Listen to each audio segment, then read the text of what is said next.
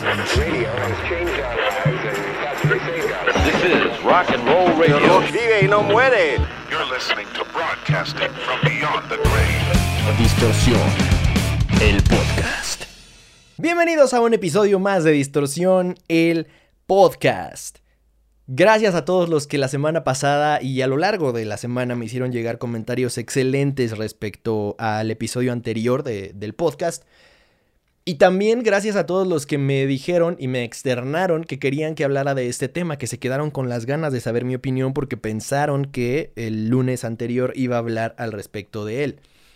Sin embargo, pues por eso es que siempre los invito a que me sigan en mis redes sociales, arroba soy Alexis Castro, donde podrán, como estos usuarios y fans suscriptores a los que menciono, hacerme saber de qué les gustaría que hablara en episodios siguientes del podcast, pero no solo eso, también am, qué videos les gustaría que reaccionara en distorsión en el canal de YouTube, qué discos les gustaría que reseñara, etcétera, etcétera. Entonces, si no lo hacen aún, ahí está la invitación para que puedan ser parte de la conversación y de la gerencia de contenidos de todo lo que tiene que ver con distorsión.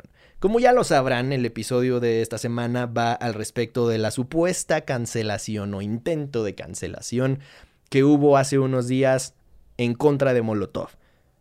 A ver, este tipo de discursos a mí me parece que son la pendejada más grande del mundo por la simple y sencilla razón de ser un discurso de nosotros contra ellos, de enfrentar generaciones. A mí, no sé si ya lo he dicho en el podcast, pero cada que escucho a alguien decir, es que la generación de cristal, a mí me parece que en ese momento la credibilidad que yo podría darle, pues como nada más por tener el beneficio de la duda, a mi interlocutor se va por los suelos y, pues ya dependerá de si realmente siento cierto interés por debatir o por expresar mi punto de vista, pero la mayoría de las veces prefiero ahorrármelo porque sé con qué clase de persona estoy tratando al escuchar ese tipo de argumentos. Me parece que decir que la generación de cristal es una forma de desacreditar o de colgarle una etiqueta, un prejuicio de esa forma, como para desestimar cualquier cosa que provenga de, de, alguien joven o de alguien que simple y sencillamente no piensa como tú. Y eso me parece lo más pendejo que se puede hacer en la vida.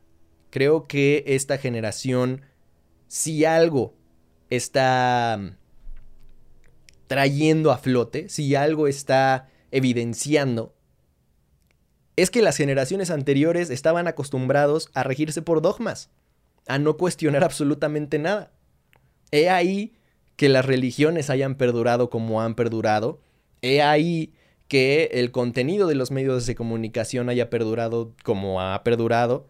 He ahí que la política apenas en este momento realmente esté siendo un tema relevante, que se discute, que se critica.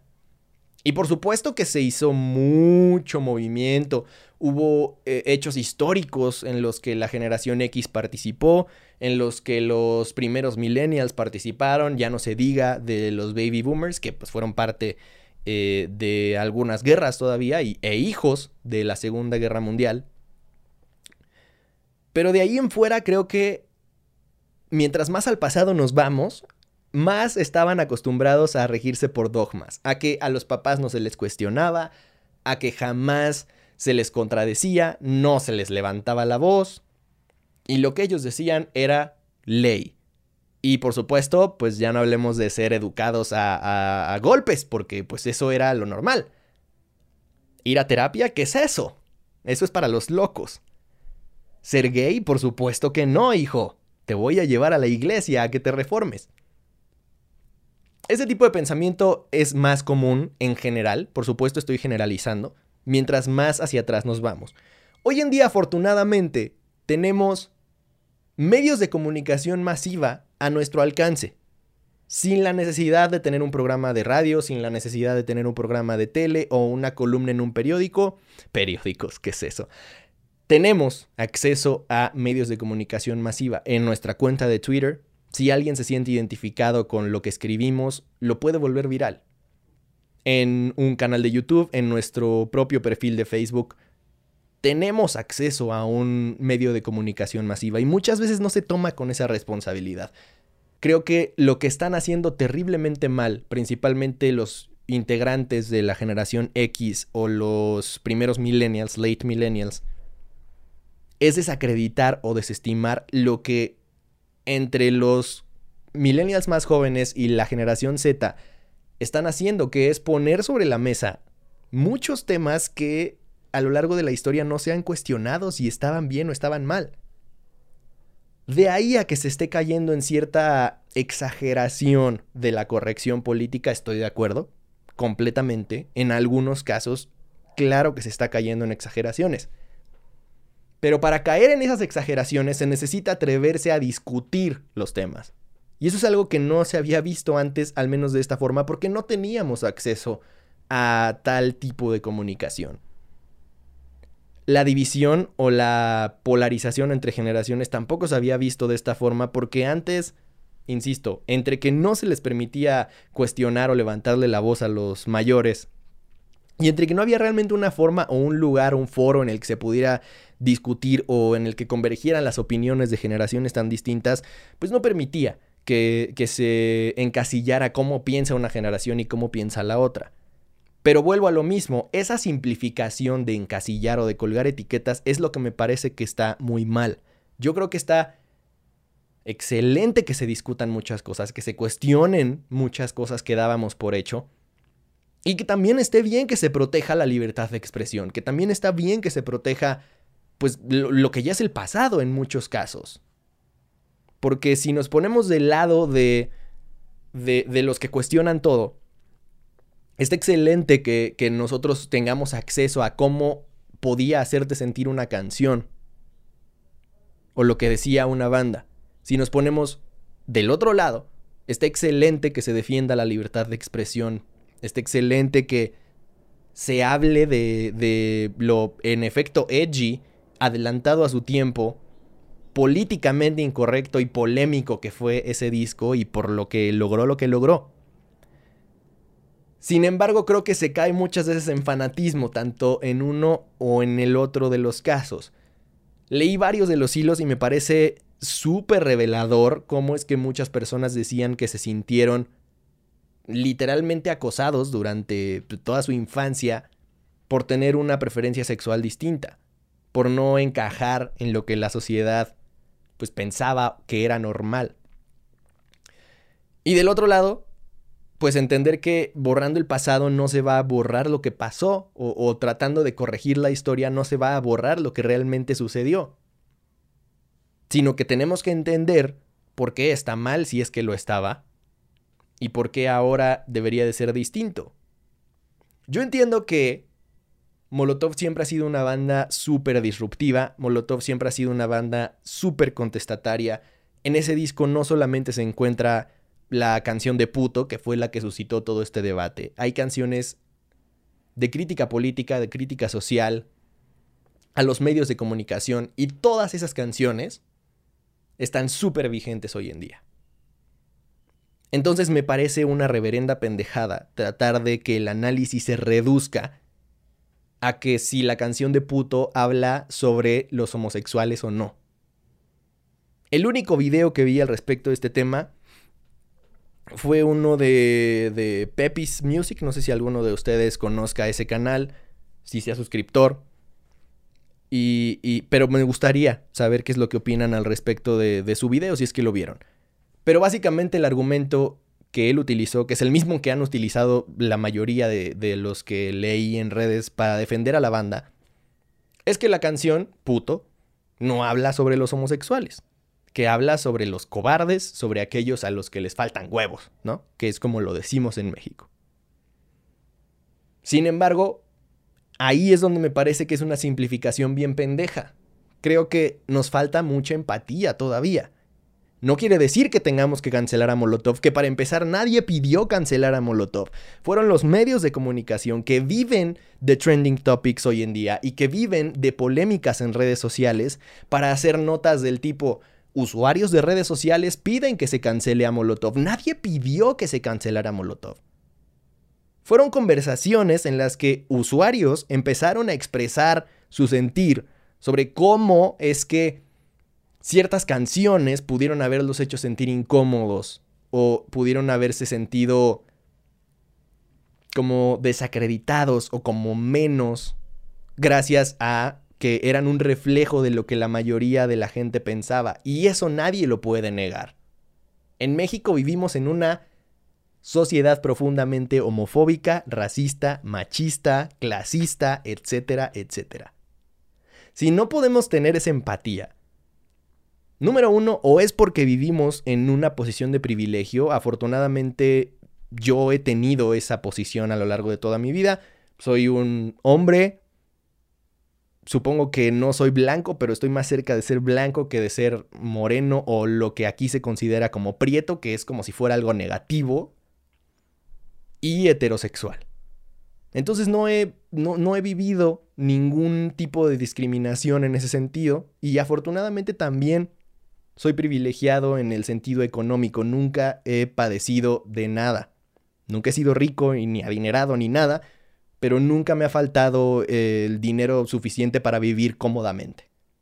Desde ese privilegio, sería una pendejada que yo me pusiera a decir, es que como estos estúpidos se ofenden de todo por una canción que claramente no habla sobre los homosexuales. Ok, dicen que no habla sobre los homosexuales, discutámoslo entonces.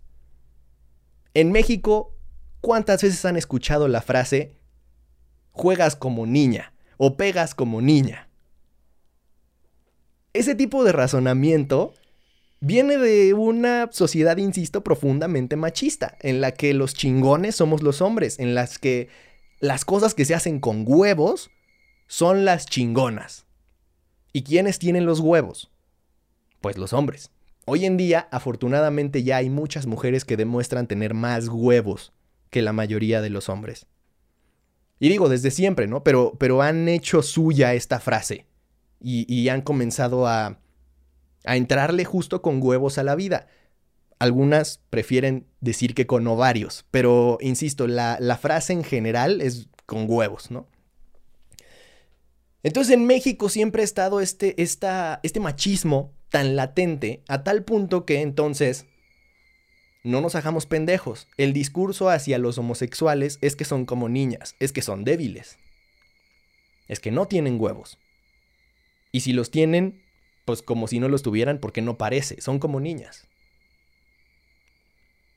Entonces no nos hagamos pendejos con que no habla de los homosexuales. Trae un machismo arraigado en lo más profundo, igual que nuestra sociedad. Es un reflejo de nuestra sociedad. Eso es lo brillante de ese disco, que es un reflejo de México y tristemente, como decía, no solamente del de finales de los noventas, sino del de hoy en día. Canciones como Que no te haga bobo Jacobo, Voto Latino, Cerdo o Puto siguen estando más vigentes que nunca hoy en día. Por algo es que ese disco, Donde jugarán las niñas, sigue dando de qué hablar. Pero no nos hagamos pendejos. Si no habla de los homosexuales, pues quizá no literalmente. No hay ninguna expresión que hable directamente de, de lo sexual. Pero sí habla de esta desestimación de los que no tienen huevos.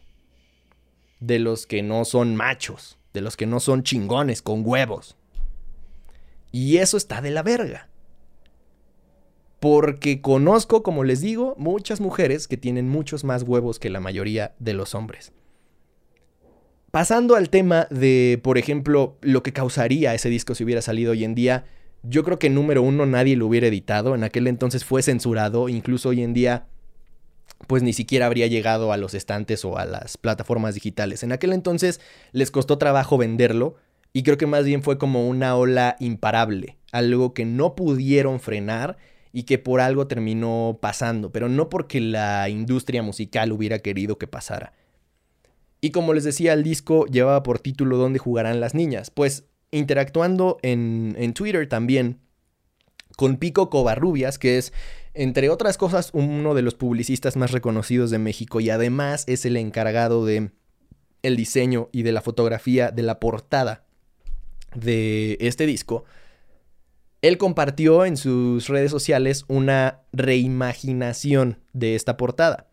Para los que no la ubiquen, la portada original es la fotografía en un contrapicada, o sea, de abajo hacia arriba, del el interior de un auto, en el que en la parte de atrás está sentada una chica, presumiblemente una colegiala de secundaria preparatoria, pública, además, porque trae el uniforme de una escuela pública, con la falda como subida y los calzones a la altura de la rodilla, más o menos, ¿no? Entonces la reimaginación de esta portada, a cargo también de Pico Covarrubias, era la misma pose, pero se puede ver que el estudiante es un hombre. Se le ven las piernas velludas, también trae los calzones a la mitad de las a la altura de las rodillas, y el título del álbum, en lugar de ser ¿Dónde jugarán las niñas? es ¿Dónde jugarán les niñes? Y más allá del lenguaje inclusivo, que realmente pues me merece una opinión. No estoy ni a favor ni en contra, creo que soy muy purista del lenguaje, entonces no me encanta, pero entiendo que hay mucha gente que puede sentirse más representada por eso y no tengo absolutamente nada en contra de él, ¿no? No diría que es algo que yo quiera usar o que yo vaya a usar, pero me parece perfecto si, si otras personas se sienten más cómodas utilizándolo. Lo que me causa más conflicto es lo que aprobó recientemente la RAE, que es que cuando se van a utilizar signos de exclamación y de interrogación para expresar una pregunta con mucho énfasis, por así decirlo, no es necesario que se abran ambos signos y que se cierren ambos signos. Puede utilizarse el de exclamación para abrir y el de interrogación para cerrar o viceversa. Eso me causa más conflicto, pero eso ya tiene que ver con mi nazismo gramatical y, no los voy a aburrir con eso. Pero así está escrito. Abre con exclamación, ¿dónde jugarán les niñes? Cierra con interrogación. Y lo que yo tuiteé es que esta portada me parece aún más transgresora. Porque entonces no solamente está incomodando con el lenguaje, está incomodando con la foto, está incomodando con, con el que sea un niño vestido de niña, y eso también les habría parecido ofensivo a muchos en la actualidad. Y no creo necesariamente que le hubiera parecido ofensivo a la generación de cristal, a la mal llamada, en mi opinión, generación de cristal. Yo creo que habría sido más ofensivo para los que hoy están defendiendo a Molotov a capa y espada, cuando la realidad es que Molotov es una banda que ha madurado, es una banda que está integrada hoy en día, en su mayoría, por padres de familia, por esposos, por hombres que han madurado más allá de lo que hicieron en ese disco. No que hayan hecho cosas mejores musicalmente hablando, tristemente no ha sido así, creo que empezaron con, un, con una obra maestra y era difícil de superar y así lo fue, no, no la superaron nunca. Pero sí que han madurado como hombres, como personas, como seres humanos y, y la madurez te va calmando, te va bajando como este ímpetu de querer romper todo, de querer destrozar las cosas y vas viendo la vida con otra perspectiva. Vas dándote cuenta de que quizá pelearte a madrazos no es pues, una opción que necesariamente tengas que hacer como para que las cosas pasen. Hoy Molotov ha roto otro tipo de hitos. Ha ido a tocar a Rusia y, en donde ya son súper famosos, han roto muchas barreras del lenguaje con su música, han roto la barrera del tiempo con su música y siguen activos. Y ellos fueron los que menos se inmutaron por todo este pedo, porque saben perfectamente que nadie pidió que los cancelaran. Porque aparte nadie va a poder cancelarlos. Son una banda que musicalmente hablando aportó muchísimo y que hasta la fecha y por los años que vengan seguirán siendo recordados como unos grandes de la historia del rock, no solo mexicano, sino en español en general, porque tienen un estilo único, tanto en la forma de decir las cosas como en la forma de tocar. Entonces creo que este discurso termina siendo más una pelea entre generaciones, pendejas además, o sea, una, una, una discusión pendeja que entre una generación y la banda. Si la canción habla o no habla de lo que supuestamente es homofobia, no me parece que sea el punto. Lo que me parece que es el punto es, ok, no canceles a la banda, pero por lo menos cuestionate si sigues pensando como lo que este disco refleja, como lo que esta canción refleja. Si sigue siendo así, pues el que tiene un pedo eres tú. Y si te sigues ofendiendo de que la llamada generación de cristal, entre comillas, reclame, cuestione y ponga las cosas sobre la mesa, parece que el que es de la generación de cristal es otro.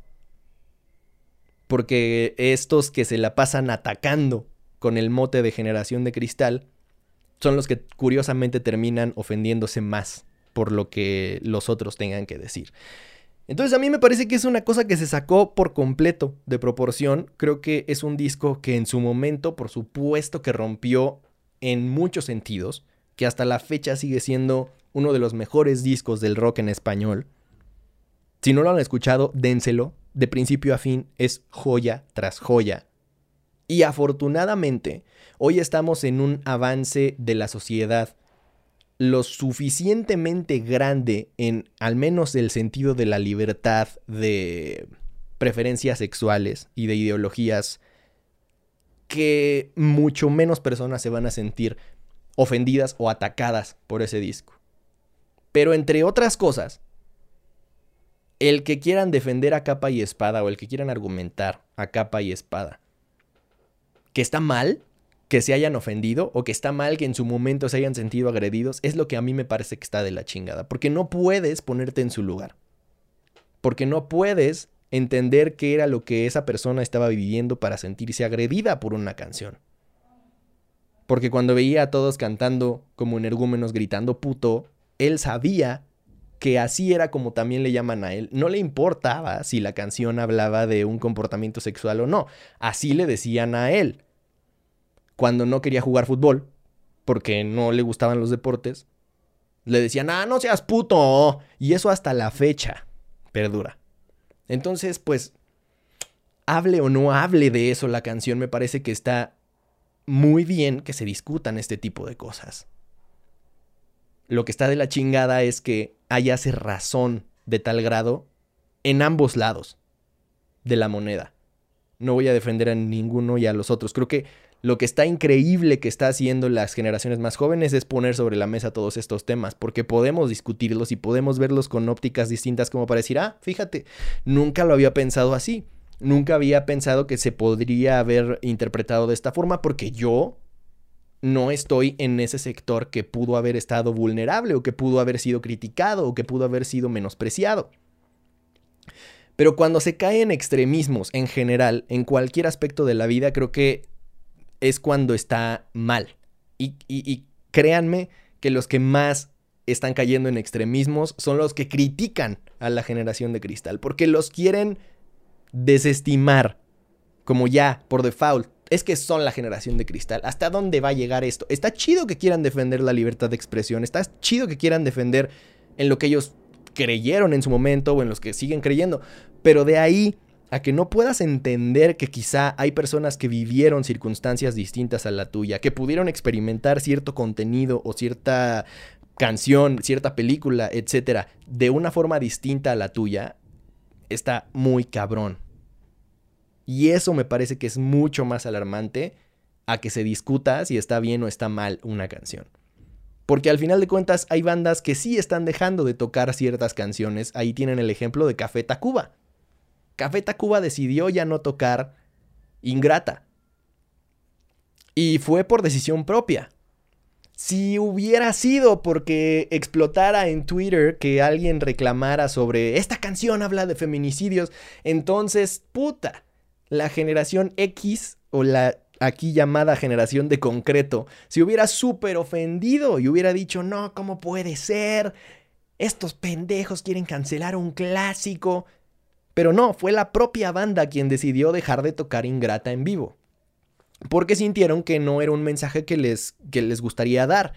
Que aunque evidentemente no hable de promover la violencia en contra de la mujer, era una metáfora. Ellos sentían que estando en un contexto como el mexicano, no era una canción que ellos quisieran estar tocando. Porque no es un mensaje, pues que caiga bien en un contexto como el nuestro, con, insisto, tristemente tantos feminicidios y tanto machismo y tanta misoginia. Entonces ahí sí no le reclaman a la banda, ¿verdad? Porque la banda forma parte de su generación. Y como la banda hizo la canción, la banda tiene todo el derecho de dejar de tocar su canción porque ellos la están interpretando de esa forma. Pero si hubiera sido la llamada generación de cristal quien hubiera interpretado la canción de esa forma, entonces habría sido una ofensa mayúscula.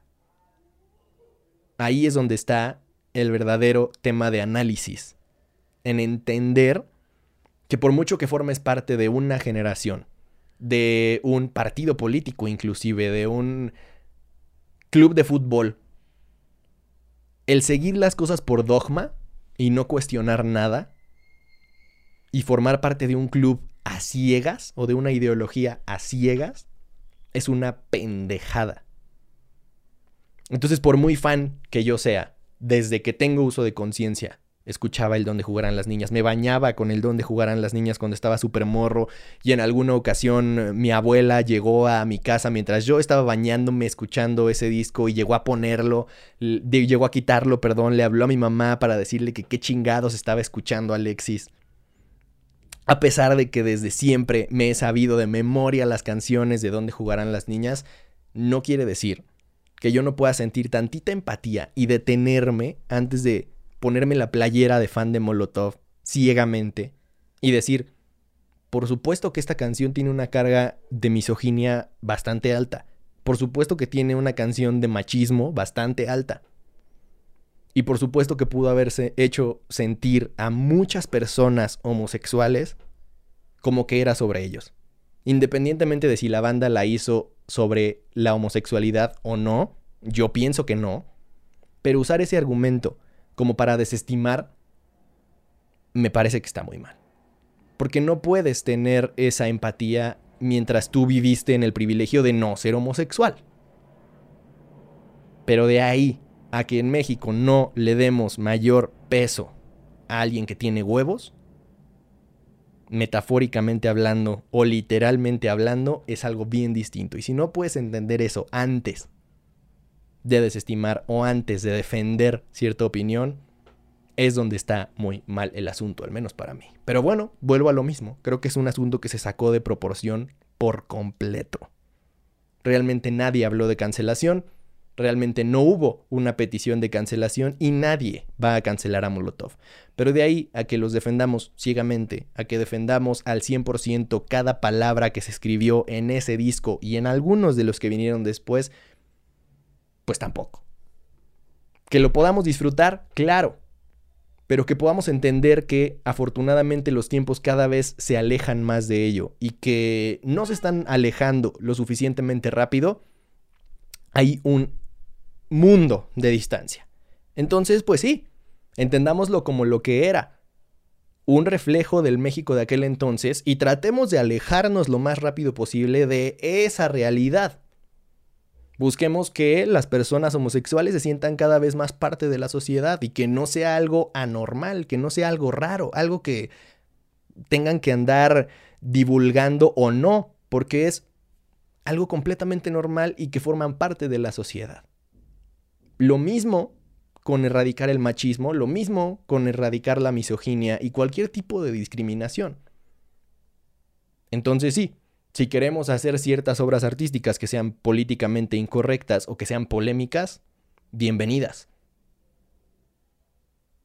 Siempre y cuando podamos garantizar que todas las demás personas se vayan a sentir incluidas en la sociedad y que no vayan a sufrir ningún tipo de discriminación o de violencia. Mientras más nos acerquemos a eso, más nos vamos a despreocupar de si algo es políticamente correcto o no.